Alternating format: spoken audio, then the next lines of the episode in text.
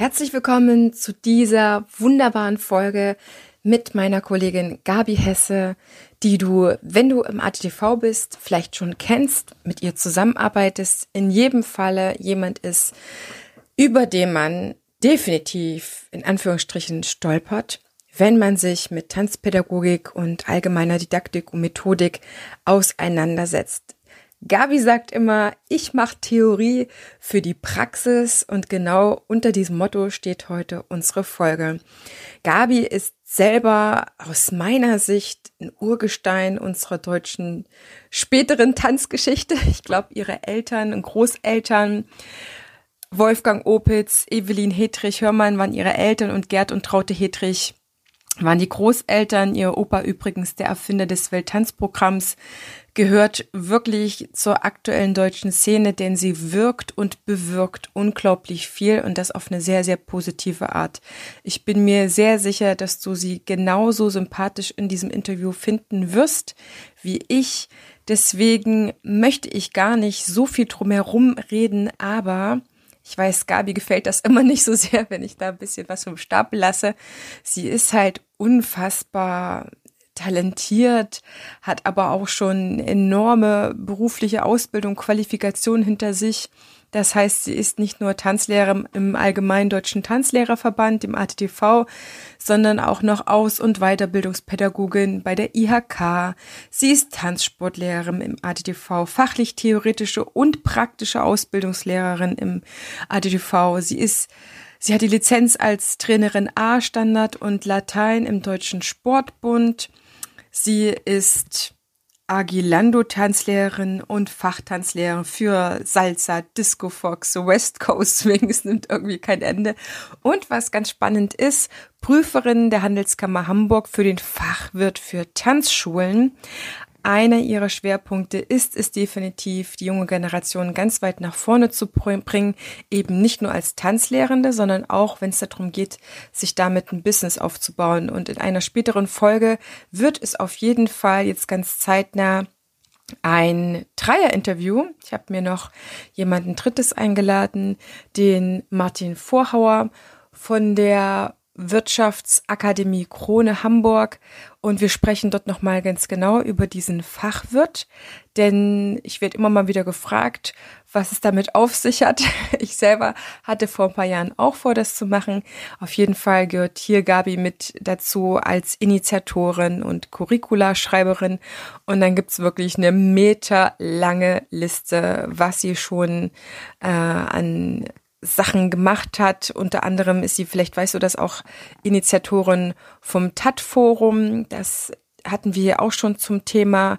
Und dann darfst du auf jeden Fall sehr gespannt sein, was ihr noch weiter erzählt. Es ist auf jeden Fall für mich eine Koryphäe, die definitiv eine Vertreterin vom Tanzfunk ist, von dieser Frequenz, von genialem Tanzen lehren. Jetzt spanne ich dich auch nicht weiter auf die Folter, begrüße dich ganz herzlich hier vor allem nochmal. Wenn du vielleicht ganz neu zum Podcast gekommen bist, ihn entdeckt hast, vielleicht auch durch diese Folge, dann freue ich mich umso mehr, dass du hergefunden hast. Du hast hier wirklich eine ganze Reihe an unfassbaren, tollen Menschen. Und wenn du noch jemanden kennst oder selber meinst auch, hey Heidemarie, eigentlich gehöre ich auch dazu, dann schreib mir gerne eine E-Mail. Alle Infos dazu findest du in den Show Notes. Und dann lass uns mal starten mit Theorie für die Praxis von Tanzunterrichtinnen.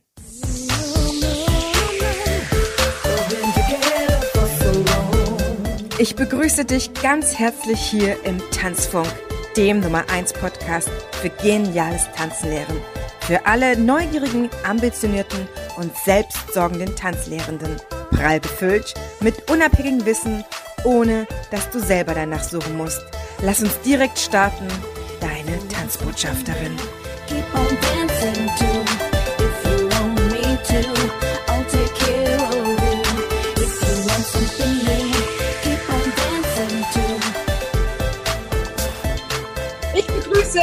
Herzlich heute hier im Tanzfunk die Gabi Hesse. Eine absolute Expertin, wird von allen ADTV-Lern, die ich bisher gesprochen habe, so hoch gelobt. Eine Kennerin.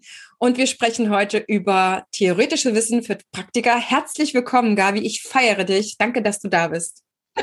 Hallo Annemarie, ja schön, dass ich dabei sein darf und dass wir uns schon im Vorfeld ein bisschen kennenlernen durften. Ich bin sehr gespannt, was heute daraus wird. Ich bin auch super gespannt. Wir haben einfach uns kurz geschlossen und äh, da sind einfach mal zwei ähnliche Herzen aufeinander geprallt, würde ich mal so sagen. Wir hätten ja auch stundenlang unser Gespräch weiterführen können.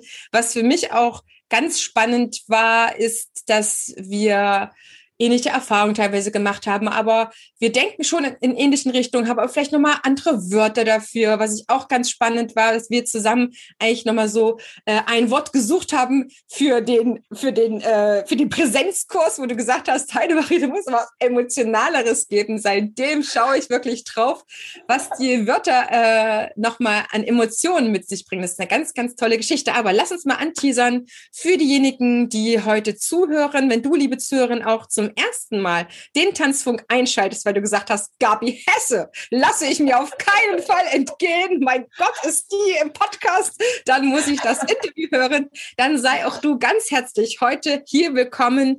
Du bist mit uns auf der Frequenz von genialem Tanzen lernen und wir laden dich ein, heute in theoretisches Wissen für Praktiker einzutauchen. So hat Gabi diesen Begriff für mich in unserem Vorgespräch geprägt. Gabi, wenn du das in zwei, drei, maximal fünf Sätzen zusammen könntest, damit wir die Zuhörerinnen und Zuhörer jetzt schon ein bisschen neugierig machen, was denn praktisches Wissen, äh, theoretisches Wissen für Praktiker ist, natürlich für den Tanzlehrenden. Also, ich werde ganz häufig gefragt, was ist guter Unterricht? Und genau hier setzt es ein. Und so ein ganz doofer Spruch von mir ist, einfach mit System. Also so wirklich einfache Dinge, die Menschen im Unterricht glücklich machen. Trotz alledem im Hintergrund habe ich ein System. Wie mache ich denn das? Wie, welche, sagen wir mal liebevoll, kleinen Register ziehe ich, um ähm, Tanzschülern oder Gästen ähm, ein gutes Gefühl zu geben, egal was sie auch immer lernen. Und ich glaube, viele von uns machen das sehr intuitiv und sind sensationell dabei. Und es gibt aber auch so ein bisschen Background, den ich nutzen kann, um in meinem Tun sicherer zu werden oder in meinem Handeln oder auch situationsbedingt gestärkt da reinzugehen und zu sagen, jetzt kann ich auch darauf reagieren. Und das ist genau das. Wie viel theoretisches Wissen brauche ich für die Praxis, ohne dass es mich blockiert oder hemmt? Ja, das ist ein genialer Einstieg, Gabi. Und wir, wir machen einfach dort gleich, setzen dort an, wie du gestartet bist, diese Frage, wie viel theoretisches Wissen brauche ich als Tanzlehrender, wenn ich, wie du das gerade schon schön angeteasert hast, flexibel sein will. Und ich gehe sogar noch mit dir, haben wir uns ja auch schon ausgetauscht, einen Schritt weiter zu sagen, wenn es dir auch mal nicht so gut geht. Ich finde, mhm. intuitives Unterrichten funktioniert dann besonders gut, wenn du, liebe Zuhörer, liebe Zuhörer, in deiner Energie bist, ne? wenn du deinen Zustand gut gemanagt hast. Da sind wir aber auch unterschiedlich gut darin. Vielleicht Hast du das auch mal, dass du mal einen schlechten Tag hast und merkst dann, wow, vielleicht ist der Unterricht dann doch nicht mehr so, dass du am Tagesende gesagt hast, ich bin zufrieden damit. Das heißt, unser Zustand, also unsere Verfassung, unsere Befindlichkeiten, in der wir sind, dürfen wir managen. Und wenn wir dann ein System haben, worum es ja heute geht, was Gabi uns so ein bisschen an die Hand gibt, wenn du das hast, dann bist du ein bisschen unabhängiger davon, von deinen eigenen Befindlichkeiten, um dich dann vielleicht auch wieder zu fangen, was auch immer. Dann hat jeder Unterricht seine gleichbleibende Qualität, die man natürlich auch mal übertreffen kann, aber eben nicht unterschreiten kann. Und ich würde auch sagen, gerade das, was uns, ich sag mal so, eher weniger ich hänge mich mal aus dem, aus dem Fenster raus und sage, so gut wie gar nicht in der Ausbildung beigebracht wird, ist dieses spontane Unterrichten, dieses spontane Reagieren. Das Unterrichten nach Plan ist das eine, aber viele Auszubildende haben doch wirklich damit zu tun, wenn es dann die Situation im Unterricht verlangt, dass sie von ihrem Plan abweichen. Das verunsichert die total. Und wenn du dann ein System hast, Gabi, da gehen wir jetzt einfach mal ein bisschen drauf ein, dann ist man davon viel gefeiter, kann spontan unterrichten. Und das, was wir ja hier im Podcast für dich erreichen wollen, liebe Zuhörer, liebe Zuhörer, dass du jede deiner Tanzstunden zu einer genialen Tanzstunde machen kannst. Das ist nämlich gar nicht schwer, Gabi, oder? Was sagst du? Naja, also das tatsächlich, jetzt kommt wieder so ein blöder Ausbilderspruch, ne? Das kommt drauf an. Also je mehr ich über Unterricht weiß und was alles im Hintergrund ich nutzen kann, desto verzweifelter werde ich eventuell und desto in mir, äh, sagen wir mal, unsicher werde ich. Wenn ich nicht weiß, was für ein Mist ich baue, dann ist mir das auch ziemlich egal. Dann nehme ich das einfach so hin und begeister Leute damit. Wenn ich allerdings so hinten dran weiß, was kann ich alles nehmen, dann kann ich mich natürlich auch brutal da drin verrennen. Ich glaube, als allererstes muss ich mal wissen, was kann ich gut? Also welche Stärken habe ich? Worin bin ich gut? Und ich finde es immer doof, die Schwächen rauszukristallisieren, weil die Stärken sind es, die mich im Unterricht retten. Also zu wissen, ich kann unglaublich gut sofort schlagfertig reagieren. Oder ich kann unglaublich gut Dinge erklären. Oder ich kann super gut unter Stress reagieren. Das hilft mir. Wenn ich in meinen negativen oder in meinen Schwächen rumgrabe, wenn es drauf ankommt, ähm, mache ich es eigentlich nur schlimmer. Oh Gott, oh Gott, oh Gott, ich kriege das im keinen Fall hin. Oh Gott, oh Gott, ich weiß nicht genug über die Figur. Und das hemmt mich natürlich. Und ich glaube, das ist ein ganz zentrales Thema, zu wissen, was kann ich gut? Wie bin ich im Unterricht? Ja, das ist der springende Punkt heute für dieses Interview, für diesen Austausch, liebe Zuhörerinnen, liebe Zuhörer. Wir möchten, dass du dich am Ende von unserem Austausch gut fühlst und nicht, wie Gabi das jetzt so auch wirklich sehr, sehr gut auf den Punkt gebracht hat, in so eine ja, emotionale Falle gerätst, dass du sagst, okay, mein Gott, die Gabi hat jetzt aber schon eine ganze Menge erzählt, jetzt weiß ich alles, was ich nicht weiß, ja je, was mache ich denn jetzt so? Sondern wir möchten dich in deine Stärken führen. Wir möchten deine Stärken stärken und dass du am Ende auch sagst, ja, da gibt's noch ein paar Sachen, die klangen super interessant, da möchte ich mehr darüber wissen, da suche ich mir jetzt jemanden, mit dem ich das weiterentwickeln kann, um einfach meine eigenen Unterrichtspotenziale auszuschöpfen, die ja ein Tanzlehrer, sofern er eine Ausbildung durchgemacht hat oder viele Jahre unterrichtet hat, ich dem das einfach mal unterstelle, weil es wirklich eine äh, anspruchsvolle Aufgabe ist, jetzt mal nicht irgendwas zusammenzurechnen äh, vom Laptop ja eine Aufgabe ist, wo man sagt, okay, da kann man sich vielleicht auch nach zehn Jahren gehört haben. Also ich unterstelle jemanden, der längere Zeit unterrichtet hat, egal mit Ausbildung oder ohne, dass er sich dafür mehr oder weniger eignet und dem das Freude macht.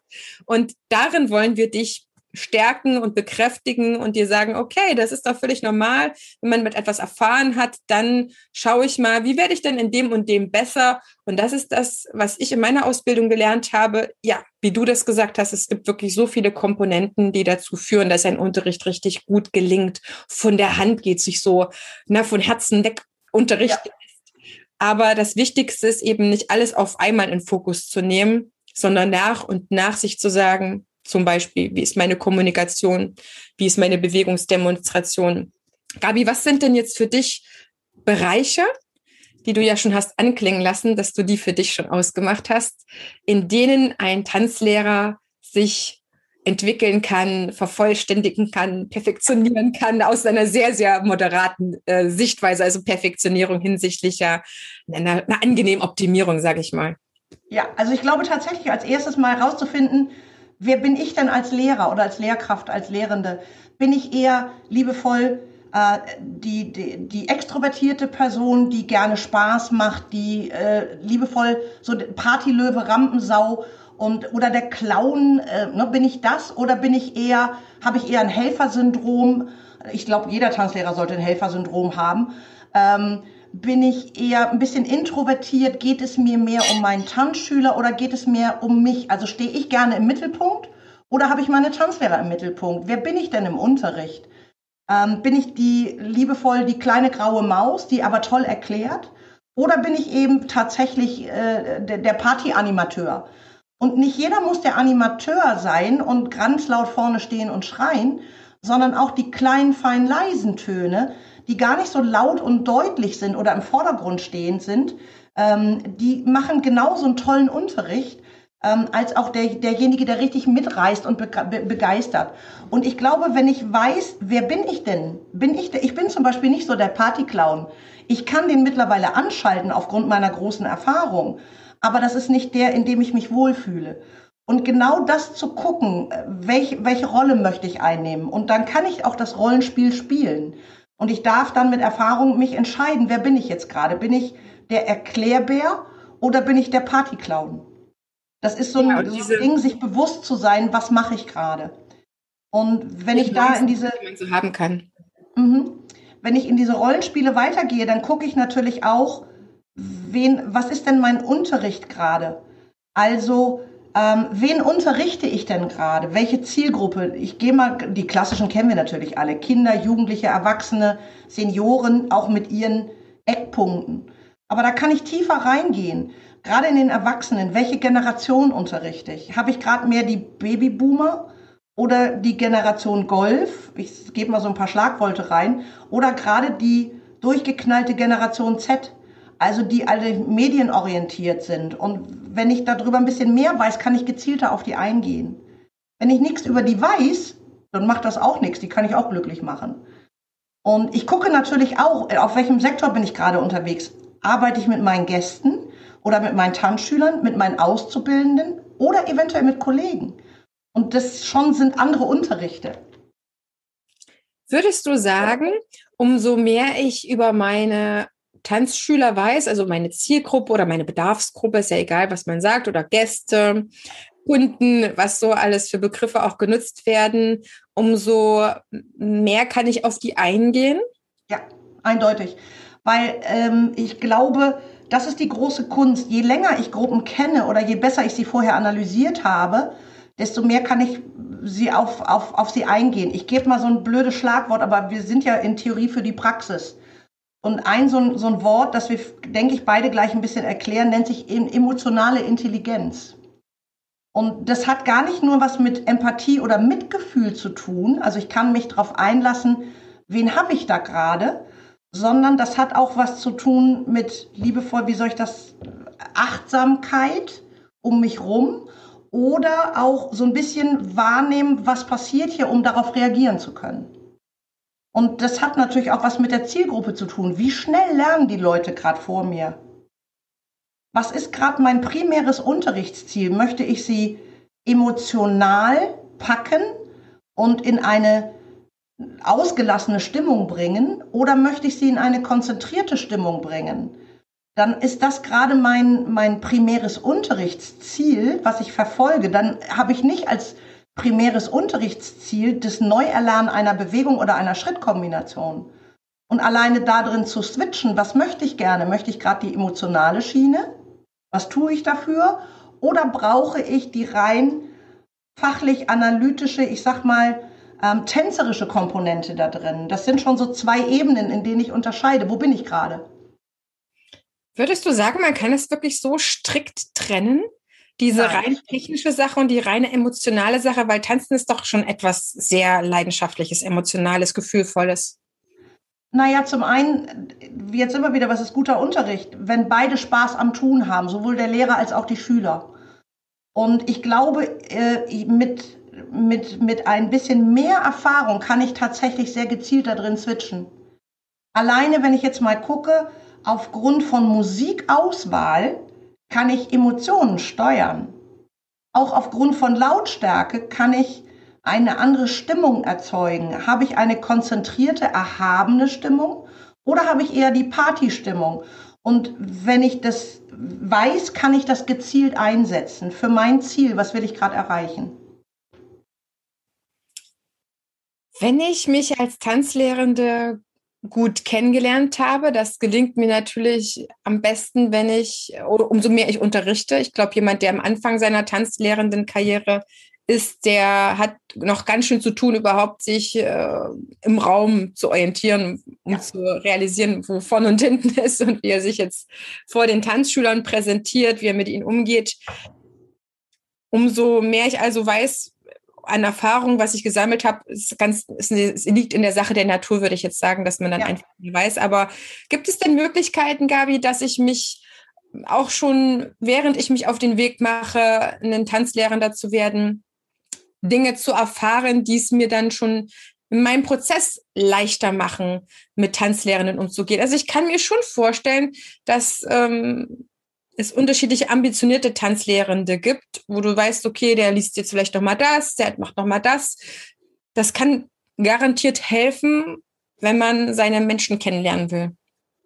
In jedem Fall. Also es gibt mit Sicherheit ganz viel ähm, äh, einschlägige Bücher oder Fachlektüre oder auch mittlerweile ja Tutorials über, wie kann ich Stimmungen erzeugen oder wie viele Unterrichtsmethoden gibt es, welche Methode wähle ich. Ist es, ich gebe mal so zwei große rein, ist es eher lehrerzentriert, also der Lehrer steht im Mittelpunkt und leitet alles, alles hört auf mein Kommando, jetzt und? Oder ist es schülerzentriert? Also der Schüler steht im Mittelpunkt und hat so ein, sagen wir mal, ein, ein Erlebnis um sich rum und er darf Dinge auch selber erfahren und sich daran erfreuen. Und er darf auch sein Tempo da drin finden. Und schon habe ich zwei verschiedene Unterrichte. Und äh, darüber gibt es natürlich ganz, ganz viel Lektüre und die auch in den unterschiedlichen Ausbildungen auch zum Einsatz kommen. Und ähm, von daher glaube ich auch, ich muss in meinem, in meinem Ausbildungsstatus auch gucken, ähm, was kann ich gerade verkraften. Also sprich, welche, wie viel Informationen kann ich verkraften? Und ich glaube auch, sich ein paar tatsächlich, wie ich finde, Monate auch mal nur auf eine Sache zu konzentrieren. Also zum Beispiel ähm, habe ich eine schülerzentrierte Unterrichtsmethode oder eine lehrerzentrierte. Also sprich, äh, bin ich Carlo Controletti oder bin ich der Krisenmanager? Und damit erstmal rum zu experimentieren, dass ich damit Sicherheit finde und dann das nächste Thema anzugehen. Weil das Feld ist so groß und es gibt so fantastische, ja, ich sag mal, ähm, Wissenspool, äh, ich weiß gar nicht, wie ich es ausdrücken soll. Also es gibt so viel Wissen zur Zeit, auch digital, das zu kanalisieren und rauszufinden, ist schon an Reizüberflutung gescheitert. Also Stückchen für Stückchen dazuzunehmen. Ja, das ist etwas, was mir auch auffällt, wenn ich dieses Fach Fass aufmache, was man sich noch an Wissen zulegen könnte. Deswegen habe ich dich ja eingeladen, Gabi, weil du dich damit schon ja. befasst hast. Und natürlich ist es für jemanden viel, viel einfacher zu sagen, okay, natürlich könnte ich jetzt ja auch Jahre damit verbringen, noch XY zu lesen und mich ja auf äh, Umwegen dann da hoch zu unterrichten, sage ich mal, dorthin, wo ich hinkommen möchte.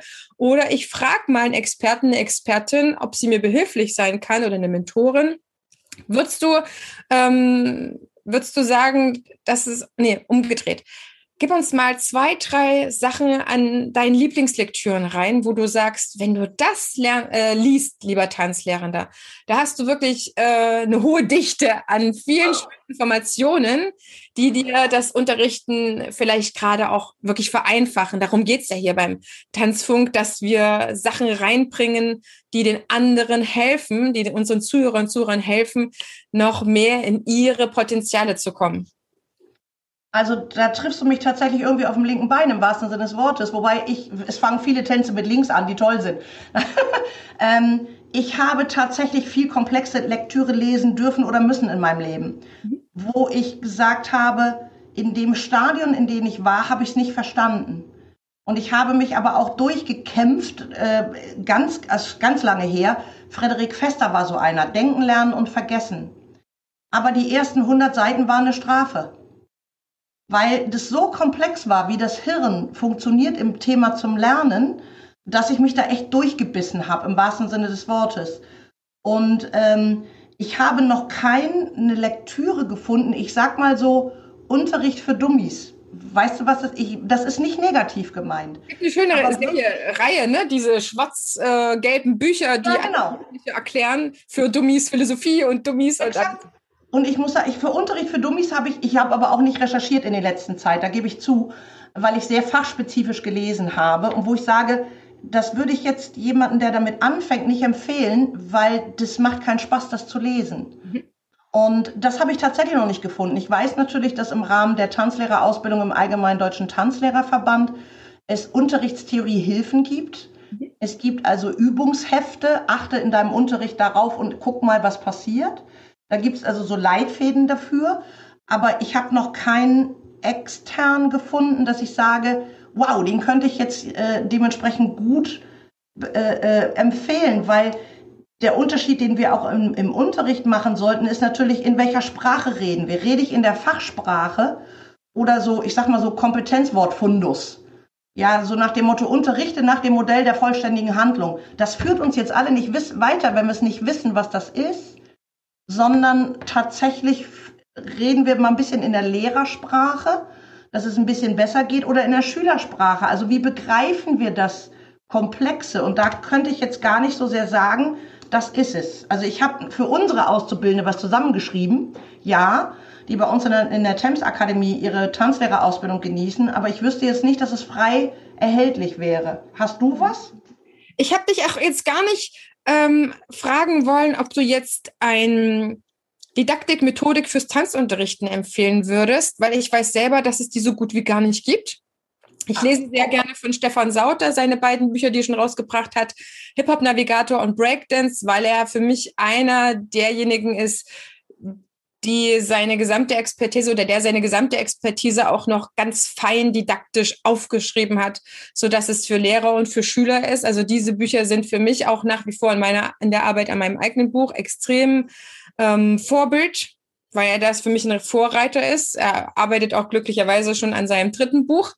Ich meinte das wirklich ähm, etwas, was ist, inspirierend ist, was vielleicht nur mal ein Aspekt fürs Unterrichten rausgreift, wo du sagst, okay, das lässt sich relativ gut aufs Tanzunterrichten übertragen. Also liest jetzt zum Beispiel mal von Vera Birkenbiel trotzdem Lehren oder so ja, etwas. Also generell die ganze Serie von Vera Birkenbiel ist gen genial auch ihre Tutorial-Videos, nicht nur, dass sie unterhaltsam sind, sondern wirklich genial.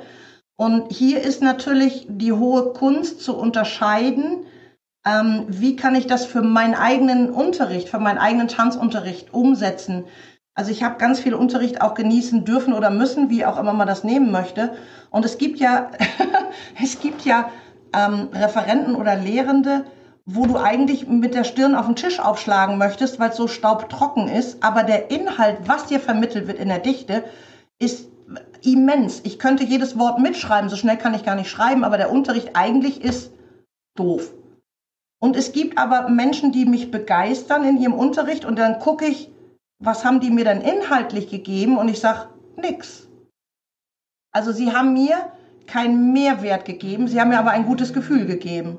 Und ich glaube, das ist die große äh, Entscheidung auch für junge Kollegen, wenn ihr Unterricht erlebt, egal ob auf einem Kongress, einem Festival, zu gucken, was macht dieser Lehrer oder der Referent, die Referentin mit mir? Gibt die mir ein tolles Gefühl und der ganzen Gruppe? Oh, habe ich inhaltlich was davon und kann das übertragen? Oder ist das so liebevoll ein Showmaker? Aber auch das kann gut tun. Und das zu analysieren und auseinanderzuhalten, ist sehr schwer. Und ich finde, das macht die, äh, die, die, die äh, Vera Birkenbiel grandios, was sie erklärt. Absolut. Ich bin ein großer Fan von ihr, eine große Verehrerin. Ich finde es so ja. schade, dass sie schon nicht mehr unter uns weilt. Ich glaube, damals ja. habe ich Bock gekriegt, als ich dann irgendwie so 2018, nee, 2015 dann mitgekriegt habe, oh, gibt es ja schon ein paar Jahre nicht mehr. Wie schade. Ich glaube, 2013 ist sie gestorben. Das fand ich sehr schade, aber ich habe auch, auch alle ihre Vorträge gesuchtet, außer die, die sich dann rum äh, thematisiert haben, Sprachen zu lernen. Das ist jetzt fern von allem dem, was wir im Unterricht machen, sage ich mal. Da bringen wir ja nie mit eine Sprache bei. Ja. Gerald Hüther ist für mich noch ein Autor, den ich verehre, der ganz tolles neurologisches Wissen zusammenbringt, was ich für mich relativ gut übertragen kann. Und äh, der schreibt ja nach wie vor noch ohne Ende Bücher. Sein neuestes ja. Buch, das habe ich gestern, vorgestern erst fertig gelesen. Lieblosigkeit macht krank, wo man auch schön mitbekommt, wo er seine ganzen eigenen Überlegungen weiterentwickelt und zu ja. diesem Begriff von liebevollen Umgang miteinander ist. So, das prägt mich gerade ganz aktuell, aber ist das der Grund, Gabi, weil es so unterschiedlich ist, warum noch nicht großartig jemand ein allgemein didaktisch-methodisches Buch im deutschen Markt veröffentlicht hat? Ich weiß gar nicht, also äh, es gibt natürlich unglaublich viele Bücher über Methodenvielfalt äh, und über Präsentationsvielfalt, egal ja. wo auch immer. Ähm, und jeder hat da drin auch seine eigene Wahrnehmung. Also ich weiß, mir hat damals unglaublich für Bewegungserklärung, gar nicht, wie unterrichte ich das, also welche Methoden wähle ich, sondern welche Erklärungen wähle ich für eine Methode, um motorische Bewegungen liebevoll erklären zu können. Hat mir Rudolf van Laban unglaublich geholfen. Das ist zwar auch alt, also die Kunst der Bewegung und auch die Choreutik, das war fürchterlich, weil das war ja Steno für Tanzchoreografien, aber die, ähm, die Art, wie er Bewegung wiederholbar erklärbar macht mit ganz einfachen Begriffen aus dem täglichen Bedarf, das hat mich damals unglaublich vorangebracht, Bewegung erklären zu können und auch wiederholt erklären zu können, ohne Versuch und Irrtum. Und da auch das zu analysieren, das sind zwar so die alten Klassiker, aber die Grundlagen fand ich toll. Die müsste tatsächlich mal irgendjemand in die Jetztzeit übertragen und in einen vielfältigen Tanzunterricht. Perfekt. Also da habe ich dir doch schon mal einen ersten Tipp, einen ersten Tipp für diesen Bereich Bewegungserklärung, ne, damit man dann auch gut, während man demonstriert, dann Worte findet.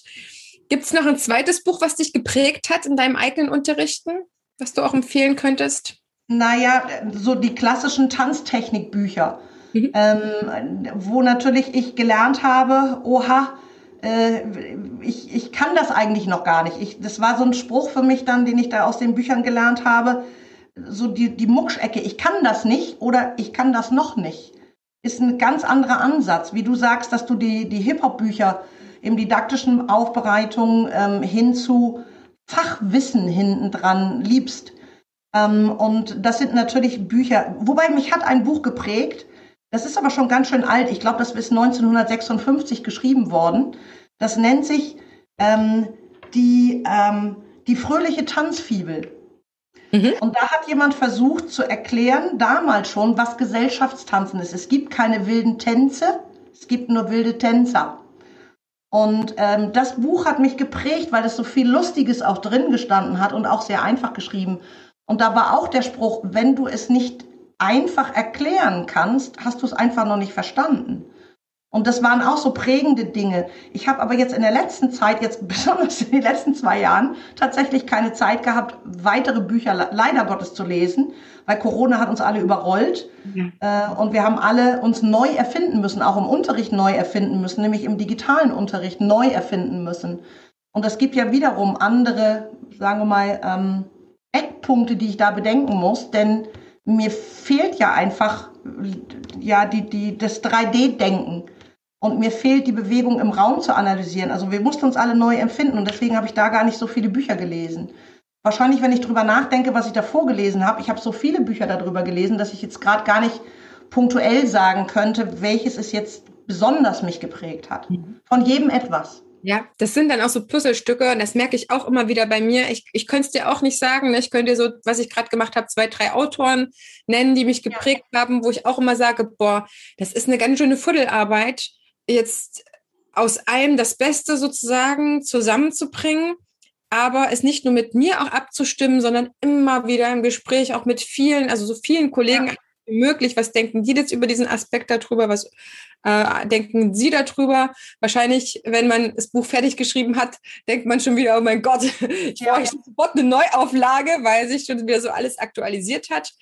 Ähm, wenn sich der Tanzlehrende jetzt gefunden hat und festgestellt hat, ah, okay, ich bin dieser und jener Charakter, Tanzlehrercharakter, das ist ja quasi eine Frage, die er sich unter Umständen ja heute mit uns zum ersten Mal stellen könnte, ja.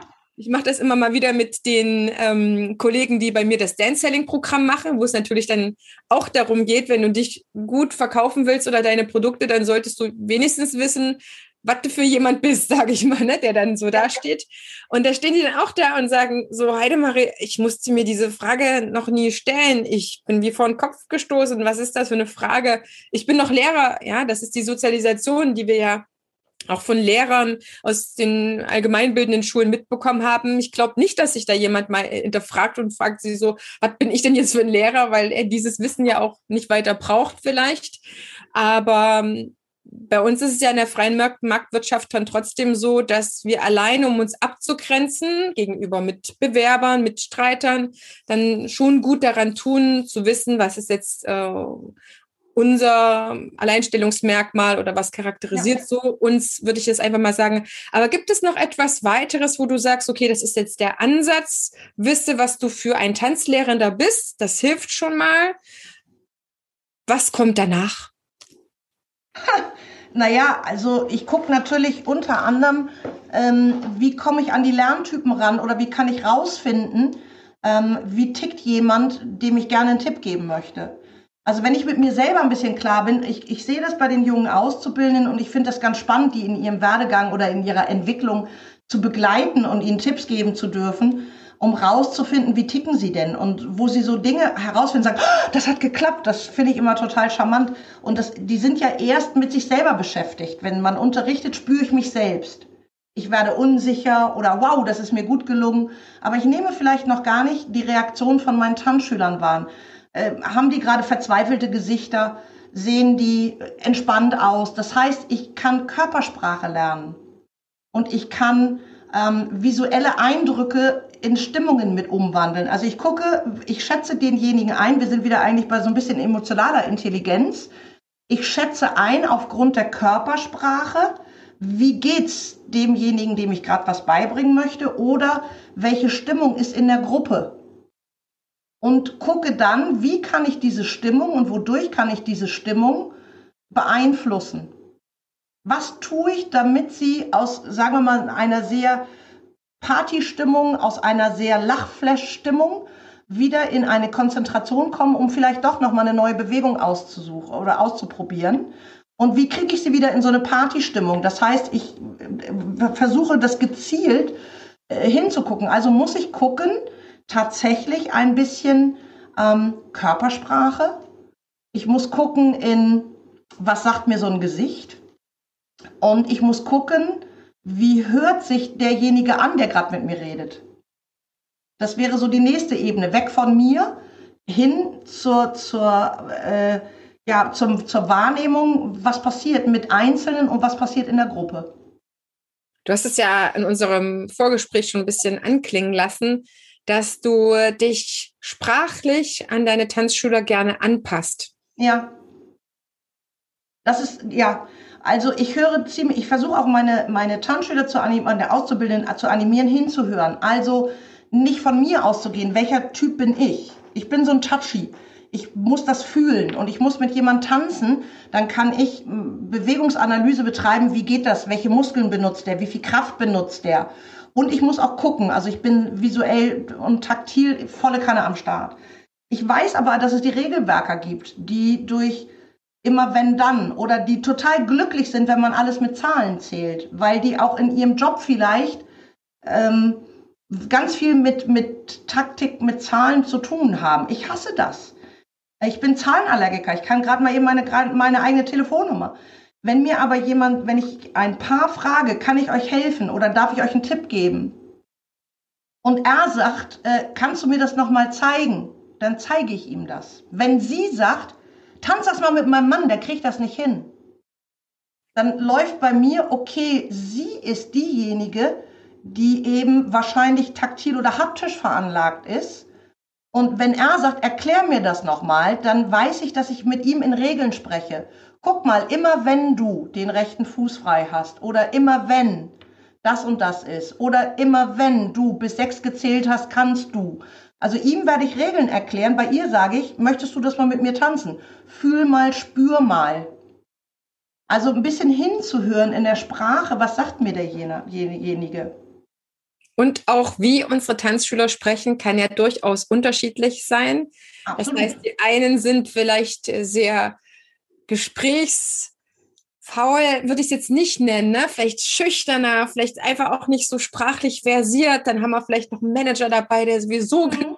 redet, den das da so nur fließt. Und dann haben wir vielleicht auch manche Frauen, die einfach gerne durch das viele telefonieren, was auch immer. Das sind jetzt nur wenige Beispiele. Ich hoffe, es ist auch jetzt nicht zu, ähm, zu klischeehaft, aber ich glaube, die Menschen haben für sich selber schon unterschiedlichen Kommunikationstyp entwickelt, egal warum. So wie sie dann zu uns kommen, ist es so, man muss sie nehmen. Aber ich glaube auch, dass man durchaus ein bisschen erfolgreicher ist in der Kunden- und Tanzschülerkommunikation, wenn man sich so anpassen kann. Ja, auf alle Fälle. Wir sind letztendlich dann wieder in dem, in dem großen Thema von Kommunikation. Auf wie viel Schichten kann Kommunikation stattfinden? Äh, nicht nur in der Rede, in der Rhetorik, sondern eben auch was gehört alles zur Kommunikation dazu?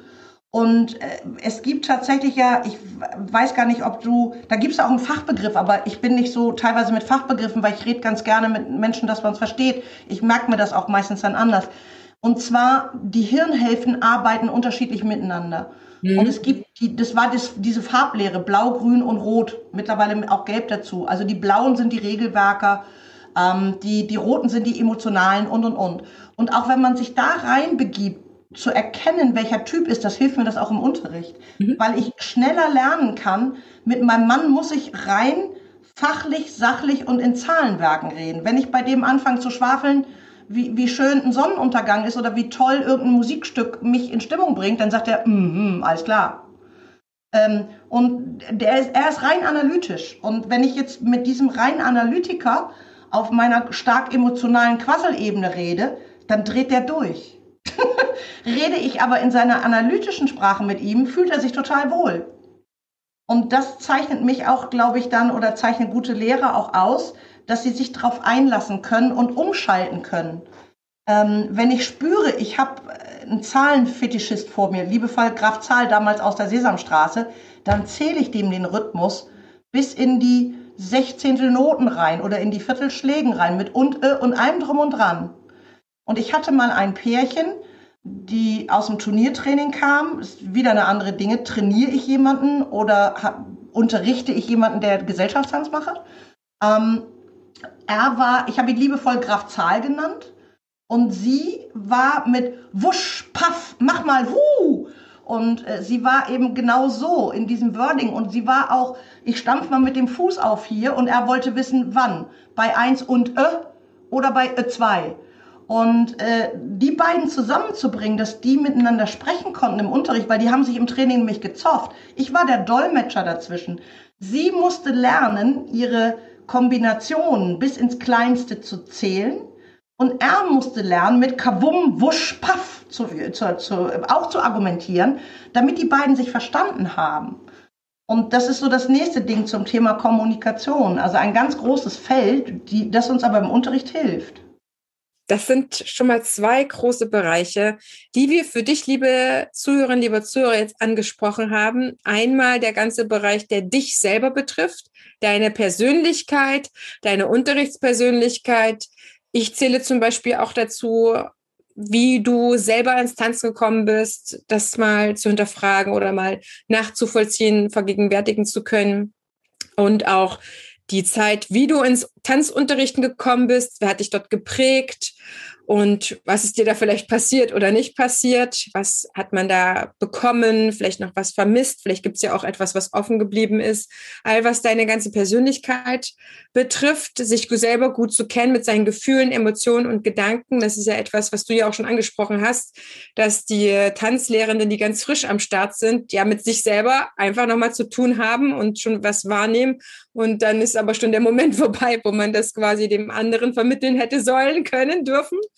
Und dann sind wir aber auch schon direkt in diesen zweiten Bereich reingegangen, der gleichwertig meines Erachtens auch daneben steht, dass es einfach darum geht, nicht die, die nicht sich die Frage zu stellen, ob ein anderer ins Tanzen kommt, sondern immer wie das mhm. heißt, sich so drauf einzustellen mit der Kommunikation. Und natürlich, wir setzen das ganze Fachwissen voraus, dass du das hast, dass du das kennst, verinnerlicht hast.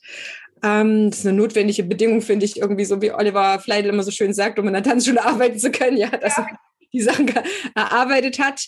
Aber dann das Handwerkszeug der Kommunikation erlernt, weil das ganze tolle Wissen, das merke ich jetzt gerade in meiner Speaker-Ausbildung extrem, weswegen ich die ja auch mache, ist das ganze wertvolle Wissen und Können. Bringt uns als Tanzunterrichten einfach bei weitem nicht so viel, als wenn wir in der Lage sind, dem anderen mit guten Methoden, mit einer ansprechenden Didaktik das zu vermitteln, dass er es selber entwickeln kann. Mhm. Wir sprechen da so ein bisschen vom selbstlernenden Schüler. Zu unterstützen, und rauszufinden, wie kann ich denjenigen unterstützen, dass er es selber rausfindet. äh, es, es, gibt so einen tollen Spruch, der, ein guter Lehrer zeigt dir, ähm, wo du nachschaust. Er sagt dir aber nicht, was du da finden sollst. Und für mich ist so, so ein klassisches Beispiel ist für mich Yoda. also, Yoda hat ja immer irgendwie in Geheimsprache gesprochen. mein Mann hatte mal beim Motorradfahren Yoda als Navi-Stimme. Den hat mein Sohn aufgespielt. Wir haben noch nie so viel U-Turns machen müssen wie zu dem Zeitpunkt. Aber es war sehr unterhaltsam. Aber Yoda hat immer, glaube ich, finde ich, unglaublich viel Tiefgang trotzdem gehabt. Also indem er jeden hat irgendwie rausfinden lassen, wie es geht. Und ich glaube, wir müssen alle ein bisschen Yoda in uns finden. Ja, das trifft äh, trifft's wirklich schön. Ich sage auch äh, ganz oft, ich brauche verbales Judo, ja, dass ich quasi in der Lage bin, da schön um den anderen herum ja. Bewegen, äh, das aufzunehmen und umzuwandeln. Das ist ja das, was beim Judo gemacht wird. Ähm, die haben ja auch dieses, dieses Motto, dass es äh, nicht darum geht, den anderen zu verletzen, sondern die Energien aufzunehmen, ja. weiterzugeben, ne, dass man sich selber auch nicht verletzt.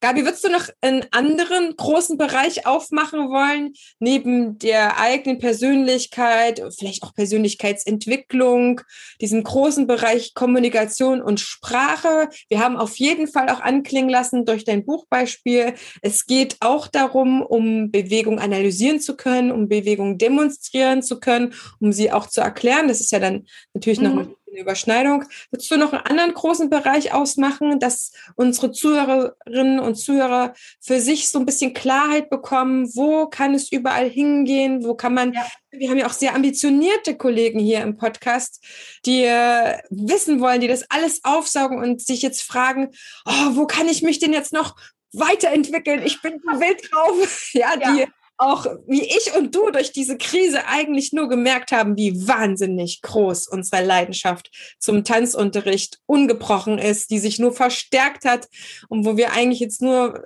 ja heiß drauf sind, unseren Tanzschülern wieder das schönste Tanzschulleben zu präsentieren und zu, zu meistern. Ja, ein ganz großes Thema ist für mich tatsächlich ähm, das Thema Animation. Wie und wodurch kann ich eine Gruppe oder einzelne Menschen animieren, motivieren. Motivation ist auch so ein Ding, ihnen Mut zu machen. Und Animation unterteile ich so ein bisschen für die Gruppenstimmung, beziehungsweise ich lerne es, ich, ich nenne es mal lernzielfördernde Animation. Also, welche Form von Erklärung für Figuren kann ich bildlich verquicken und wie? Ähm, das ist für mich so ein Ding, dass ich äh, gucke, ich möchte sie tatsächlich ja spielerisch an liebevoll Bewegungsqualität bekommen, auch in eine Paarharmonie bekommen. Und wie kann ich das spielerisch animativ machen? Welche Hilfsmittel kann ich gebrauchen? Also Rechts-Links-Verwechsler ist ja immer so ein Ding. Und im Monitor oder gerade im digitalen Lernen war das ja noch mal schlimmer. Und ich hatte tatsächlich ähm, dann äh, hier die LED-Leuchtbänder, die die Jogger um die Arme haben oder die Hundehalsbänder, genutzt für im Paarverständnis, wir nehmen die blauen Arme, weil die leuchten blau und wir nehmen die roten Arme, die leuchten rot, weil wir die Bänder drum hatten. Oder durch eine Story, wo sie lachen müssen. Oder in Verknüpfung mit einer Musik. Ähm, solche Sachen rauszufinden im Animationsbereich. Was für mich losgelöst ist von, ich, ich habe eine tänzerische Fachkompetenz und ich weiß den Knackpunkt der Figur oder der Bewegung. Und jetzt überlege ich mir, wie kann ich das auch noch animativ vermitteln? Das sind auch ja fast schon so wie, wie Handwerkszeug oder Fertigkeiten, mhm. die man einfach nach und nach äh, entwickeln darf. Gabi, wie weit würdest du sagen, ist man abhängig von denjenigen, die ein ausbilden, dann festgelegt in seinem Unterrichten? Sehr. Mhm. Also das, ich glaube, gute Ausbilder zeigen einem einen Weg mit ganz vielen Gabelungen. Und die sind verschlungen, die gehen zwar in die, wie so eine, wie eine, ich sage mal, eine achtspurige Autobahn. Und ich entscheide mich, auf welcher Spur ich fahre, anstatt, das wird eine Einbahnstraße. Ich glaube, als Ausbilder ist es ganz wertvoll und wertschätzend, den, den einen jungen Menschen zu entwickeln oder auch einen Menschen, egal in welchem Alter, der sich entscheidet, tanzen, äh, unterrichten zu wollen, anstatt ihm zu sagen, so wie ich das mache, ist es richtig, ich will, dass du das so machst wie ich. Weil ich habe immer gehasst, auch egal was auch immer, ähm, zu sagen, wie geht's, wie geht's uns denn, wenn so, also Ärztesprache, ne? Wie geht's uns denn? Sag ich immer, ich kann uns kann ich nicht sagen, mein Name ist Hesse, aber ich kann Ihnen sagen, wie es mir geht. Oder das macht man nicht, wo ich auch gesagt habe, ich heiße Hesse, ich heiße nicht Mann. Und ich glaube, das ist wertvoll rauszufinden, wie tickt denjenigen, den ich ausbilden möchte. Ist das ein liebevoll ähm, emotional ganz filigraner Mensch, der sich selbst hinterfragt, oder ist das einer, yo, ich gehe voran? Und auch da die Stärken zu stärken, ihnen aber auch weitere Möglichkeiten zu eröffnen und zu sagen, finde bitte raus, was für dich funktioniert. Der Spruch, der für mich funktioniert, muss nicht für dich funktionieren. Und es ist auch ein ganz großer Unterschied, ob Männer unterrichten oder ob Frauen unterrichten. Ich meine, der Genderwahn tobt. Aber das macht, das ist ganz klar, weil wenn ich das jetzt auf das Männlein-Weiblein-Ding bringe, ich als Frau bringe andere Sprüche im Unterricht als mein Mann. Und ich kann nicht die Männersprüche bringen. Und gerade in der Zielgruppe der Jugendlichen oder jungen Erwachsenen, ähm, die Männertanzlehrer, das ist so das Männer-Frauen- Klischee vor dem Herrn. Männerklischee heißt Skilehrer, Tanzlehrer, Tennislehrer und Co. Die werden von Haus aus von den jungen Mädels angehimmelt. Und irgendwann kippt das. Irgendwann sind die Frauen älter und sehen den nur noch als jungen Mann oder Schwiegersohn-Syndrom. Im Gegensatz bei den jungen Frauen, die anfangen zu unterrichten, wenn die Jugendliche unterrichten, dann ist es so, dass ja die, die jungen Mädchen sehen die Tanzlehrerin gegebenenfalls als Konkurrenz. Also habe ich eine andere Art, wie ich als Frau unterrichte, als als Mann. Und das ist, wäre so die nächste Ebene. Und als Ausbilder muss ich wie ich finde, darauf hinweisen, dass es nicht zu kopieren ist. Ein junger Mann kann mich nicht kopieren. Das wäre fatal. Er muss seinen Weg in seinem Männlichsein da drin finden. Welches Männlichsein das auch immer sein mag. Oder eine Frau, die mich kopiert, hat eigentlich verloren. Sie muss rausfinden, wie ist ihr Frau sein im Unterricht. Ganz, ganz spannendes Thema, was definitiv auch einen biografischen Hintergrund hat, wie man überhaupt geprägt ist, wie man selber ins Unterrichten kommt oder auch warum man jetzt überhaupt unterrichten will. Ja, warum will man Lehrer sein? Es hat ja auch schon verschiedene eigene Motive, was man sich davon holt, sage ich mal. Deswegen, wenn es um Biografie geht, Gabi, lass uns mal deine Biografie widmen. Im Gegensatz zu meiner sonstigen Tradition, ja gerne am Anfang schon zu wissen, wie mein Gast ins Tanzen gekommen ist, habe ich jetzt den Vorteil, dass ich natürlich deine Story schon kenne. Aber liebe Zuhörer, liebe Zuhörer, die ist so beeindruckend und ich finde auch sehr wichtig für die, ich würde jetzt mal wirklich, das ist auch keine Übertreibung, für die deutsche Tanzlehrergeschichte ist sie wichtig, ja, zu wissen, wo, okay, wo kommt Gabi überhaupt her, was bringt sie mit, weil du bringst sehr viel mit.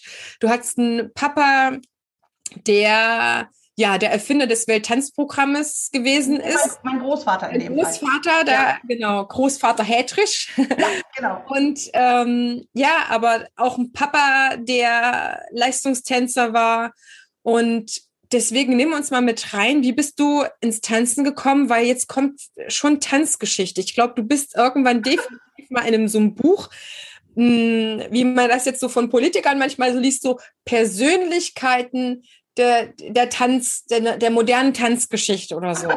Da würde ich dich okay. gerne, da würde ich dich gerne, schreibe ich nur so ein Buch. Ich glaube, ich habe jetzt auch genug Material schon fast im Podcast zusammen. So wichtige Persönlichkeiten, die man kennen sollte.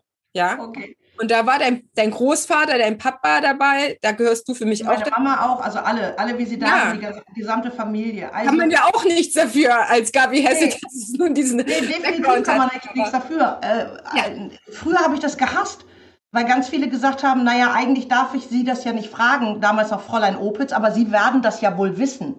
Nach dem Motto zu sagen, das, was meine Großeltern und meine Eltern an Wissen hatten, das haben die mir, da haben die mir eine Hand auf die Stirn gelegt und das war drin. Also, ja, genau. Aber egal, also wir fangen mal beim Großvater an, also oder meine Großeltern. Meine Großeltern haben sich tatsächlich nach dem äh, Weltkrieg in Lüneburg getroffen und ähm, waren vorher äh, beide schon tanzmäßig oder sportmäßig. Meine, meine äh, Großmutter hat äh, äh, tatsächlich Eiskunstlauf und sowas alles gemacht. Und sie kamen sich in Lüneburg getroffen nach dem Krieg und haben gesagt, wir machen eine Tanzschule auf. Und tatsächlich nach dem Krieg so richtig mit Brikett durch die Gegend schleppen und allem drum und dran. Und diejenigen, die in, in der Ausbildung zum Tanzlehrer mit den englischen Technikbüchern was zu tun hatten, mit dem Alex Moore, das ist so ein prägnantes Standardtechnikbuch. Mein Großvater war damals nach dem Krieg der Übersetzer dafür. Also er hat die erste englische Fassung dieses Buches bekommen und sollte die nach Deutschland übersetzen. Also er war Dolmetscher mit meiner Oma zusammen. Und so kam die Verquickung schon international zum Tanzen. Und das blieb eigentlich so. Mein Großvater hat sich immer sehr, sehr stark engagiert für die ganze Tanzszene, die ganze Tanzkulturszene. Er war jahrelang Präsident des Allgemeinen Deutschen Tanzlehrerverbands, Ehrenpräsident. Äh, er hat weltweit in, äh, in dem sogenannten World Dance Council war er mit aktiv und allem drum und dran. Und meine Oma hat zu Hause immer die Tanzschule geführt. Und er war weltweit am Start. Und meine Eltern ähm, sind natürlich auch Tänzer gewesen, Weltmeister gewesen. Mein Vater jahrelang Bundestrainer im Standard Latein und Formationen. Meine Mutter hat damals äh, die Trainervereinigung geleitet, also die Top-Trainer geschult, engagiert, gemacht, getan. Also Tanzen war immer ein Teil meines Lebens und auch Wettbewerb, also Turniertanzen. Bei uns sind, weiß ich nicht, die deutschen Europa- und Weltmeister ein- und ausgegangen, international und national, auch die Trainer. Die kenne ich alle und die kennen mich. Die haben mich teilweise auf den Schultern durch die Gegend getragen. Einige kennen vielleicht Bill Irwin noch als, ich weiß nicht, 13-facher Weltmeister. Das war, ist mein Nennonkel gewesen. Und ich habe ihm die Haare gerauft, die paar, die er noch auf dem Kopf hatte. Und ähm, dadurch bin ich natürlich immer mit Tanzen zu tun oder war immer da drin und auch im Unterricht drin. Äh, als Kind wurde ich einfach mitgeschleppt zu den ganzen Sachen. Das heißt, es ging da rein und da raus. Auch das Fachwissen natürlich. Man denkt immer, Kinder kriegen das nicht mit, aber selbst wenn ich auf der Fläche gespielt habe, ging das weiter. Aber ich muss dazu sagen, ich bin dann mehr oder weniger als Kind gezwungen worden, Ballett zu tanzen. Nach dem Motto, als Tanzlehrerkind tut man das. Ich habe es gehasst. Ich wollte immer reiten und bin da aber auch ans Unterrichten gekommen. Ich habe also eher Reitunterricht gegeben als Tanzunterricht, ähm, bin aber natürlich ganz viel mit gewesen. Und ich habe das Turniertanzen gehasst, weil ich ja gesehen habe, was Training anrichtet im Zwischenmenschlichen. Also die Emotionen und der Streit und der Stress, der unter Turnierhochwettbewerbsanforderungen steht, den kann man nicht wegdenken. Das habe ich auch bei meinen Eltern erlebt. Deswegen wollte ich nie Turnier tanzen wo die Liebe hinfällt. Ich habe mich dann irgendwann in einen jungen Mann verliebt, in den Peter Mangelsdorf. Der hat mich zum Turniertanzen überredet. Dann habe ich halt Turnier getanzt. Das dann auch gerne. Und bin dann eben ähm, allerdings einen unüblichen Weg gegangen. Ich war nämlich erst in der Tanzlehrerausbildung und habe dann angefangen, Turnier zu tanzen, also relativ spät. Ähm, habe dann auch als Turniertrainerin gearbeitet, auch leidenschaftlich gerne in allen Bereichen, Standard, Latein, Formationen mir war aber immer klar, meine Leidenschaft ist im Tanzunterricht, Gesellschaftstanz, speziell Anfänger und noch spezieller Erwachsene. Das war immer mein Steckenpferd. Und damals haben auch meine, sowohl mein Vater als auch mein Großvater an mir auch tatsächlich Unterrichtsmethoden ausprobiert. Also im Bereich von autogenem Training, von mentalen Training, also auch Trainingsmethoden für Leistungstanzen. Ich war immer Opfer. Also sie haben solche Dinge bei mir ausprobieren müssen und ich habe es gehasst. und bin dann, als ich in die Ausbildung gegangen bin, war das auch ja mehr oder weniger gezwungen. Ich wollte Reitlehrerin werden und das war das typische Klischee, weil ich war noch 17 und nee 16 und es hieß, solange du die Füße unter unseren Tisch äh, stellst, lernst du einen vernünftigen Beruf, du bist Tanzlehrerin. Dann bin ich äh, in die Ausbildung nach Gütersloh gegangen, ähm, zu der Familie Weißenberg. Und äh, Josephine, leider Gottes ist sie verstorben, war eine der grandiosesten Tanzlehrerinnen, die ich auch erleben durfte. Und die wussten, dass ich gezwungenermaßen komme. Und dass ich gesagt habe, ich mache zwei Jahre diese Tanzlehrerausbildung, aber es geht ja nur darum, Schritte auswendig zu lernen. Es geht ja gar nicht um, wie unterrichte ich. Wie mache ich Leute glücklich? Also damals war ich schon so und ich habe gesagt, das Technikbuch auswendig zu lernen ist keine Kunst. Die Kunst ist, guten Unterricht zu machen. Da war das schon. Und das habe ich vom Reitunterricht äh, gelernt. Und meine Ausbilder damals wussten, dass ich gesagt habe, ich ziehe hier zwei Jahre durch und nach mir die Sinnflut, dann kann ich endlich Reitlehrerin werden. Und sie haben es geschafft, innerhalb von zwei Jahren mir die Liebe zu diesem Beruf zu vermitteln, die bis heute angehalten hat. Indem sie auch meine Stärken gestärkt haben und mir viel Freiraum gelassen haben und mir viel zum Nachdenken gegeben haben. Und das war sehr prägend. Und da war das erste Mal in der Tanzlehrerausbildung auch Unterrichtstheorie Thema. Also nicht nur, dass ich Schritte unterrichte und gut tanzen kann, sondern wie unterrichte ich. Das waren so die ersten Auswüchse. Das war tatsächlich 1980 langes her, dass das schon Grundlage war, bei mir zumindest in der Ausbildung und was aber erst später in die Regelausbildung gekommen ist. Ja, und deswegen habe ich halt einen Hintergrund, der familiär einfach volle Breitseite mit Tanzen geprägt ist. Absolut. Du bist jemanden, um den man nicht drumherum kommt, wenn man sich mit Didaktik und Methodik beschäftigt. Und ich glaube, dass dein Erbe, was du hast, was du auch weitergibst, weil du bist ja mittlerweile auch Ausbilderin, ist ja auch etwas, was dir gefällt. Ja. Du hast nochmal eine Tanzschule jetzt äh, zu Corona-Zeiten übernommen. Ja. Weil du gesagt hast, ach Mensch, ist mir doch zu langweilig, jetzt hier auch eine selber tanzen. Äh, Finde ich ganz bemerkenswert, wie ihr das jetzt in der Corona-Zeit auch aufgezogen habt und jetzt ja zum ersten Mal, ne, die erste Woche jetzt die Leute endlich wieder ja. begrüßen zu können, ist etwas höchst Emotionales.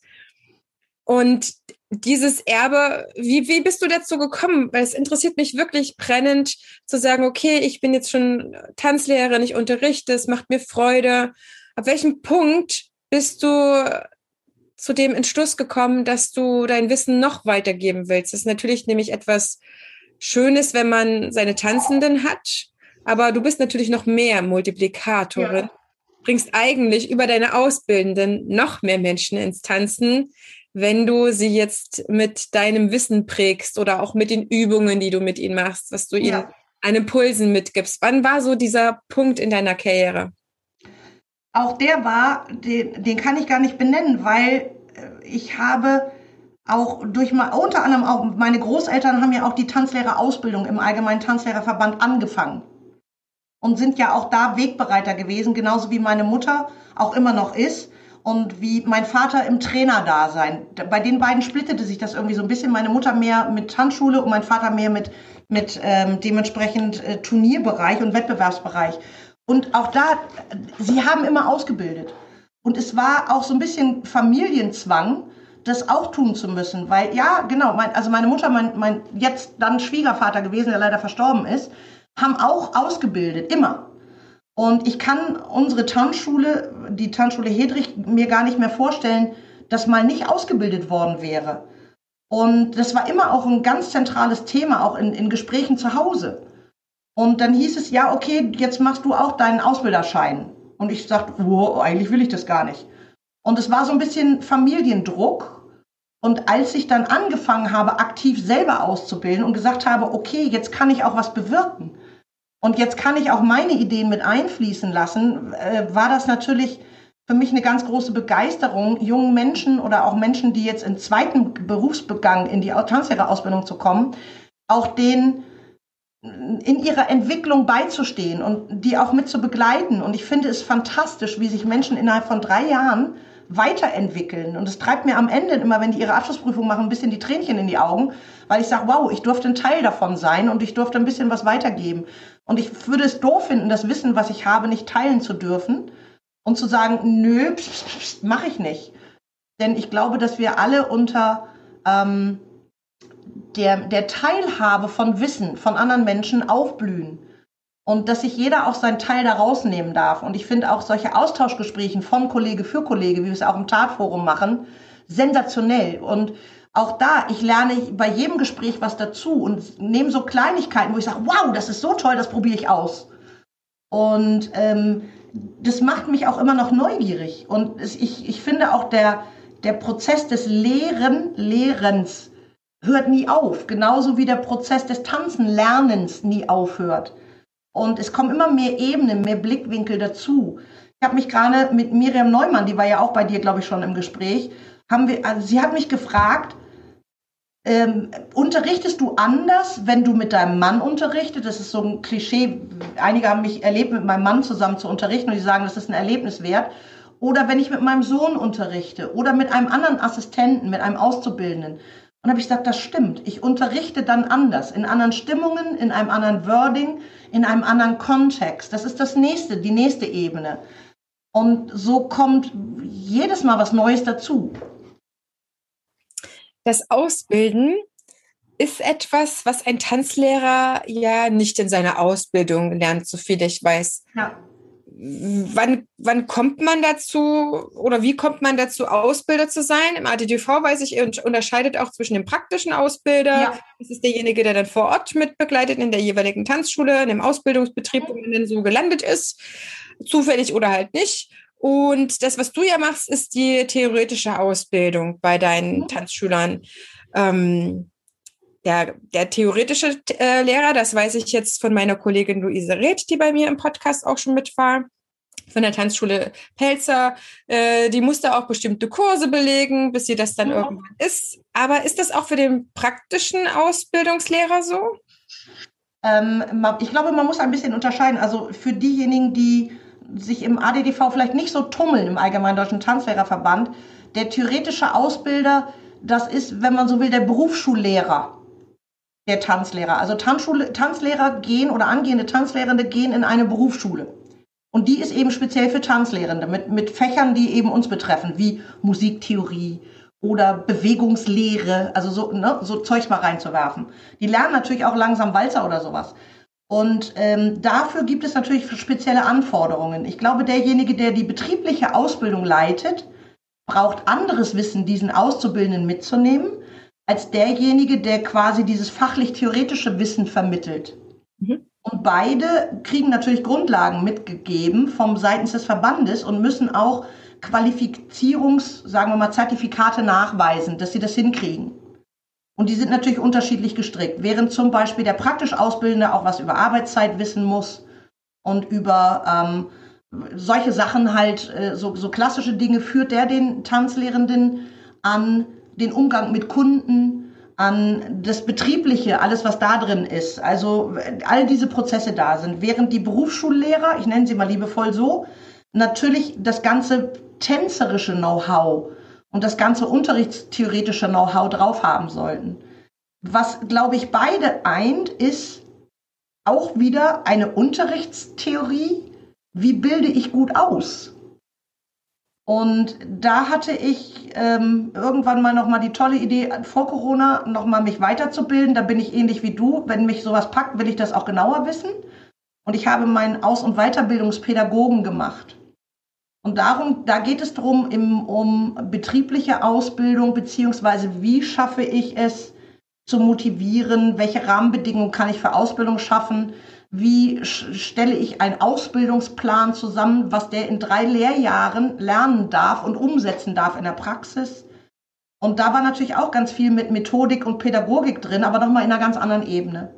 Mhm. Und als Ausbilder muss ich wieder anders agieren als als Tanzlehrer oder als Berufsschullehrer oder als praktisch Ausbildender. Und äh, da ist noch viel Luft nach oben in im Verständnis, wenn ich einen Auszubildenden habe, der darf auch Fehler machen. Der, der muss nicht alles wissen, weil nobody is perfect. Darum ist er ja noch Auszubildender. Und wir bilden natürlich auch betrieblich aus. Also wir sind, ich bin beides, sowohl in der praktischen Ausbildung als auch in der theoretischen Ausbildung tätig. Und ich muss auch die Nerven behalten im praktischen Bereich, dass mir so ein Auszubildender vielleicht mal einen Kurs zerschießt.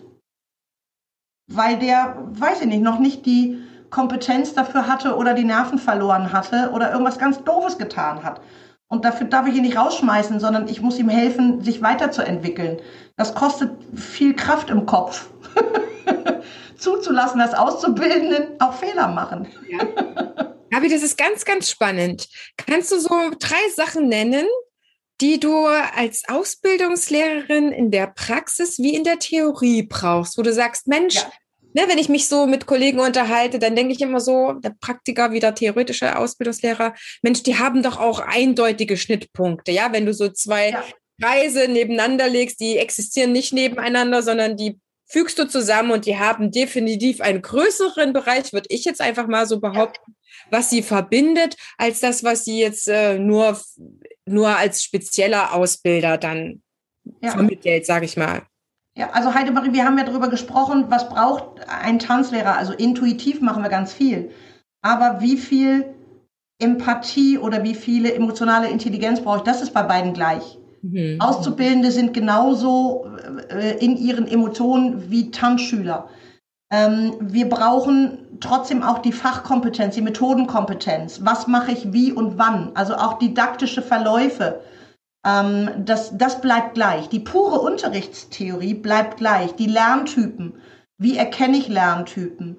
Wie motiviere ich? Ja, ein Auszubildender muss ich gegebenenfalls auch mal liebevoll in den Hintern treten, weil sein Ziel irgendwann leider Gottes prüfungsoptimiert sein muss. Ähm, während ein Tanzschüler kann ich natürlich im Zeitfaktor ganz anders angehen und im, im, im entspannt sein. Aber die, rein, die, die reine Emotionalität, die Unterrichtsmethoden oder auch diese Persönlichkeitsbildung, das bleibt. Das, was, glaube ich, ähm, im Bereich der Ausbildung stärker ist, ist die Persönlichkeitsentwicklung. Also zu helfen, demjenigen in seinen Stärken und Schwächen sich zu kanalisieren. Das unterscheidet es. Das tue ich mit den Tanzschülern natürlich nicht so. Dem sage ich nicht, hör mal, du bist ein voll durchkopfter, extrovertierter oder introvertierter Typ. Aber das mache ich bei den Tanzlehrern. Also da ist die Schnittmenge dann vorbei. Ich habe noch eine Frage mitgebracht, die ich von Tanz äh, Auszubildenden immer mal wieder höre, die ich auch selber erfahren musste, sage ich mal, dass mir in der Ausbildung oder dass den Kollegen, jungen Kollegen in der Ausbildung, in der Theorie etwas anderes, ja, andere Auffassungen, andere Grundsätze vermittelt wurde, als ich dann in meinem Ausbildungsbetrieb erfahre. Ja. Wie geht man als Tanz-Azubi denn damit um? Als Azubi gar nicht, das liegt am Ausbilder, finde ich. Mhm. Also ein Auszubildender kommt ja in die Ausbildung, in die, in die Berufsschule, ich trenne es mal so, Berufsschule für Tanzlehrer. Und sein, sein Tanzlehrender zu Hause, Männlein, Weiblein, ist egal, ist der Held. Das ist ja mein großes Vorbild. Also mhm. mein Chef ist mein Held. Das ist der, der weiß, wie es geht. Und jetzt kommt der Berufsschullehrer und sagt mir, das, was dein Chef macht, ist aber scheiße. Also kippt er den von Helmensockel mhm. und hat Zweifel gesehen. Das ist, wie ich finde, nicht so glücklich als Ausbilder. Als Ausbilder finde ich hinzustellen, der Chef hat recht, weil der hat sich ja entschieden, das zu tun. Frag deinen Chef mal, warum der das tut und frag mal, ob du was ausprobieren darfst. Also ich sage nicht, bei euch im Haus wird äh, äh, permanent ein- und eingezählt zum Beispiel. Alles wird auf mein Kommando, also sehr lehrerzentriert unterrichtet während äh, in einem anderen Betrieb sehr schülerzentriert unterrichtet wird. Also ich helfe ihm rauszufinden, wie kommt er in die Musik, ist eine andere Vorgehensweise. Beide haben recht. Und beide sind richtig.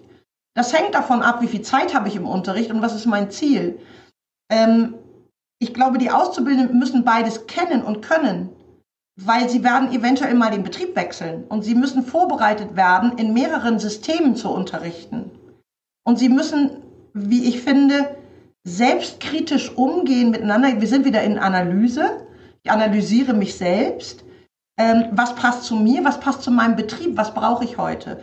Und zu sagen, das ist dafür super gut und das ist dafür super gut, ohne es unmittelbar zu bewerten. Weil alles, das wissen wir im Leben, hat Pro und Contra. Mhm. Und ich als Ausbilder glaube ich, bin ähm, verpflichtet, auch den, denjenigen, die mir ihre Auszubildenden anvertrauen, die nicht in die Pfanne zu hauen, sondern zu sagen, ja, bei euch wird ein- und mitgezählt. Wenn du das tust, tust du das auf bestmögliche Weise so. Wenn du Leuten helfen möchtest, in die Musik zu finden, tust du das so. Frag doch mal deinen Chef, ob du das andere mal ausprobieren darfst. Bitte aber auch deinen Chef um Zeit. Chef, ich habe in der Ausbildung was gelernt. Das würde ich dir gerne mal vorstellen. Wann hast denn du dafür mal Zeit? Weil Chefs sind ja auch unter Zeitdruck.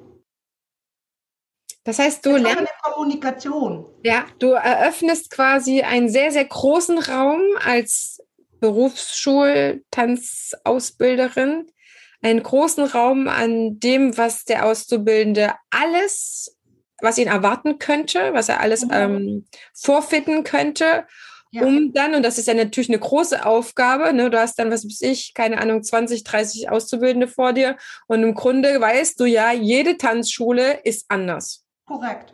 Ja, ja jeder, jeder Unterrichtende funktioniert anders, die haben andere Traditionen, Marotten, Marken, was auch immer sich da so vielleicht eingeschliffen hat oder jemand, der ist sehr innovativ und ja. äh, von der Kundenumfrage bis allen möglichen setzt er sich ein und jemand anderes sagt so, nee, mein Curriculum aus, aus 1984 und wir werden ja weiterhin alles so weit durchziehen, weil ich bin davon überzeugt. Das ist ja auch so eine persönliche Komponente, ja. dann einfach nur aufzuzeigen, lieber Tanzschüler, schau mal, das ist die Welt des Tanzunterrichtens, so grob.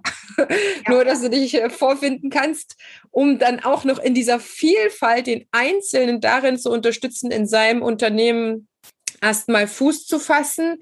Aber ist es dann schon auch so, dass du immer wieder den Horizont weitest und sagst so, jetzt mach bitte erstmal in dem einen Betrieb das zu Ende. Es, ja. es gibt noch viel, viel mehr lass dich da jetzt nicht so fest ähm, zonnen oder ne, man will ja auch, kann ich mir vorstellen als Ausbilderin, dass du hinterher nicht Tanzschüler, äh, Tanzlehrer hast, die mit Scheuklappen rumrennen, oder? Nee, das wäre jetzt fatal.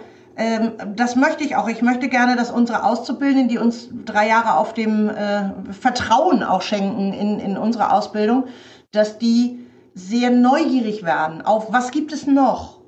Und dass sie auch äh, selbst reflektieren, ich muss nicht alles kennen und oder nicht alles können, aber ich kann mal fragen, wo kriege ich es denn her oder wa warum machst du das so, ohne es zu verurteilen. Und ich finde, ist also die Auszubildenden sind immer sehr erstaunt. Natürlich kenne ich die praktisch ausbildenden Betriebe, die mir ihre Auszubildenden anvertrauen. Und ich weiß auch, wie das bei denen läuft. Und wo ich auch sagen kann, ah, überleg mal, bei euch läuft das aber so und so. Oder frag noch mal deinen Chef danach. Und ich versuche auch den Austausch untereinander zu fördern, indem ich sage, wie macht ihr das bei euch im Betrieb und wie macht ihr das im Betrieb?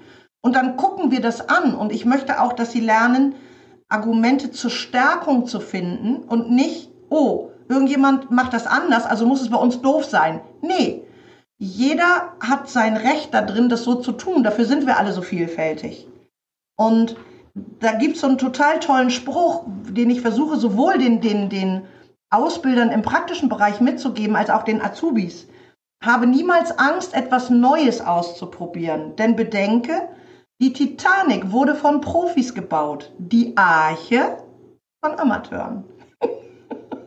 ja. Also den Mut haben, auch auszuprobieren, nur dadurch kann ich wachsen und dadurch kann ich herausfinden, was prägt mich und was kann ich in Zukunft für meinen Job zu, für, für Zufriedenheit auch kriegen. Nicht nur für die Tanzschüler, sondern auch in meinem Unterricht, in meinem Laden. Aber neugierig zu sein, was hat die weite Welt zu bieten. Also ich glaube, du bist äh, in deiner Art jemand, der ganz stark für mich für diesen, für dieses Sinnbild steht, dass man über seine ganzen Umwege auch lernt, ja, dass es nichts in oh ja. Stein gemeißelt ist, sondern alles, was der Tanzschüler jetzt miterlebt ja, vielleicht hast, haben wir auch einen Tanzschüler mit äh, einen Tanzazubi jetzt hier im Podcast, der sagt, mein Gott, was ich alles mitmachen muss, ist ja bald nicht mehr zu ertragen. Von hin, ich bin restlos begeistert. Ich will ja lebenslänglich für die Tanzschule arbeiten. Ich glaube, da gibt es ein großes Spektrum auch. Das ist, kann man sich manchmal nicht aussuchen, was man für einen Ausbildungsplatz kriegt. Ne? Das ist natürlich schlimm für diejenigen, die merken, okay, so wie die unterrichten, das ist gar nicht meins. Ja. Das ist äh, natürlich nochmal eine andere Situation bis hin zu, äh, man ist glücklich, weil man so super angekommen ist. Aber zu wissen, okay, alles, was dir jetzt widerfährt und welche Menschen du triffst und was du lernen musst, was du lernen darfst, was du entwickeln musst, was du selber entwickeln darfst. Das sind alles Wege, die dich auf deinen Weg prägen, wenn du das willst, ein, ein genial Unterrichtender zu werden. Und da freue ich mich, wenn du uns zu unserem Austausch hier, zu unserem Interview gerne dein Feedback schreibst. Vielleicht hast du auch noch Fragen an Gabi. Sei gewiss, ich lade sie definitiv nochmal ein. Gabi, das war ja nur der Anfang von der schönen Reise. So. Aber wenn ja dann aus der Community auch gerne spezielle Fragen kommen, frage ich die gerne. Schreib mir da gerne eine E-Mail. Oder wenn du das bei Instagram oder bei Facebook geteilt siehst, schick mir da auch gerne noch oder schreib mir deinen Kommentar drunter. Schreib Gabi gerne direkt an. Sie ist da genauso zu erreichen weil für Gabi ist es auch natürlich, denke ich mal, ne, super spannend, wenn du jetzt noch ja. merkst, okay, was sind so die Fragen von den ambitionierten Tanzlehrenden, ja? Das ist ja das, das, das, was du auch gerne machst, mit der Zeit zu gehen, sich weiterzuentwickeln. Von daher gesehen, dazu laden wir dich ganz, ganz, ganz recht herzlich ein. Schau auch gerne noch in die Show Notes, da findest du nochmal den konkreten Kontakt zu Gabi. Du findest aber auch nochmal die Bücher, die wir jetzt hier erwähnt haben. Das waren die Birkenbiel-Bücher Gerald Hüther. Du, Gabi, hast noch den Laban erwähnt. Und was war der, der Fester, letzte? Frederik Fester. Genau, Frederik Fester. Und leider Gottes, die fröhliche Tanzfibel gibt es leider nicht mehr, weil die schon so alt ist. Oh nein.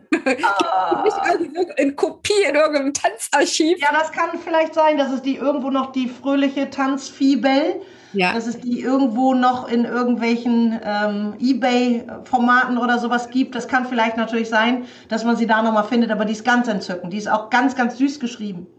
Gabi, und was ich jetzt noch äh, an Wunsch habe, ich wünsche mir, dass du ein Buch schreibst.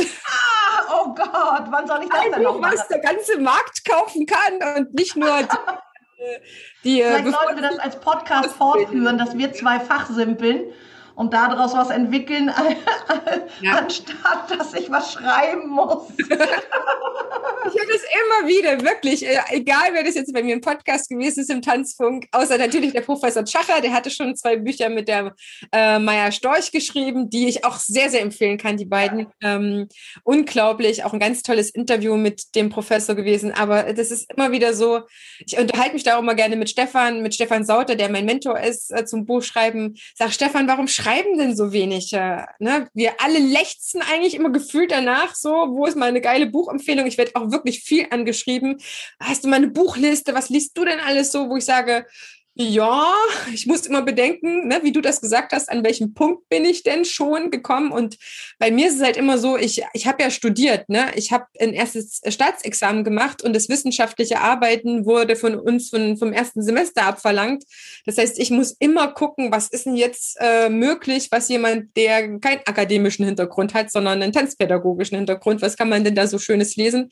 Aber das schreiben wir dir in die Show Notes. Nimm gerne Kontakt zu uns auf, frage uns, löchere uns uns, schick uns Impulse, liebe Zuhörer, liebe Zuhörer. Da sind wir völlig Feuer und Flamme und begeistert.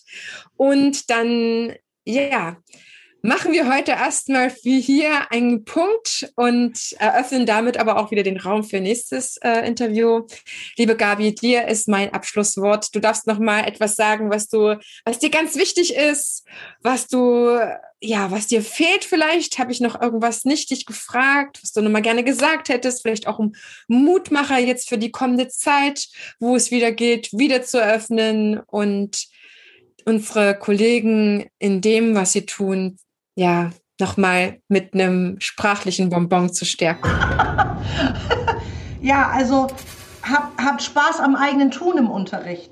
Und äh, so ein blöder Spruch in der Ausbildung, den ich gerne nehme, ist zwischen Kennen und Können liegt Üben.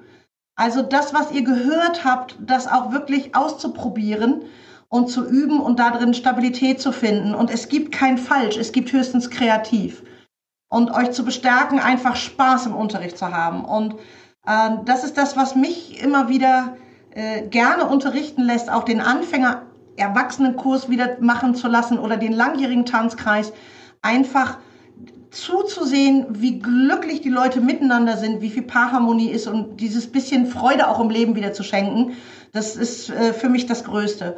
Und Heidemarie, ich möchte dir auch sehr danken, dass ich überhaupt die Chance hatte, mit dir hier drüber zu reden, weil ich fand, es waren ganz, ganz tolle Gespräche, die wir geführt haben. Und ähm, auch du hast mich wieder zum Nachdenken angeregt und hast mir wieder Ideen mitgegeben, Dinge nochmal anzugucken oder auch gegebenenfalls mal zu sortieren. Was ist überhaupt guter Unterricht? Um darüber nochmal nachzudenken oder das noch genauer zu fassen. Also auch vom, auf meiner Seite her vielen, vielen Dank dafür.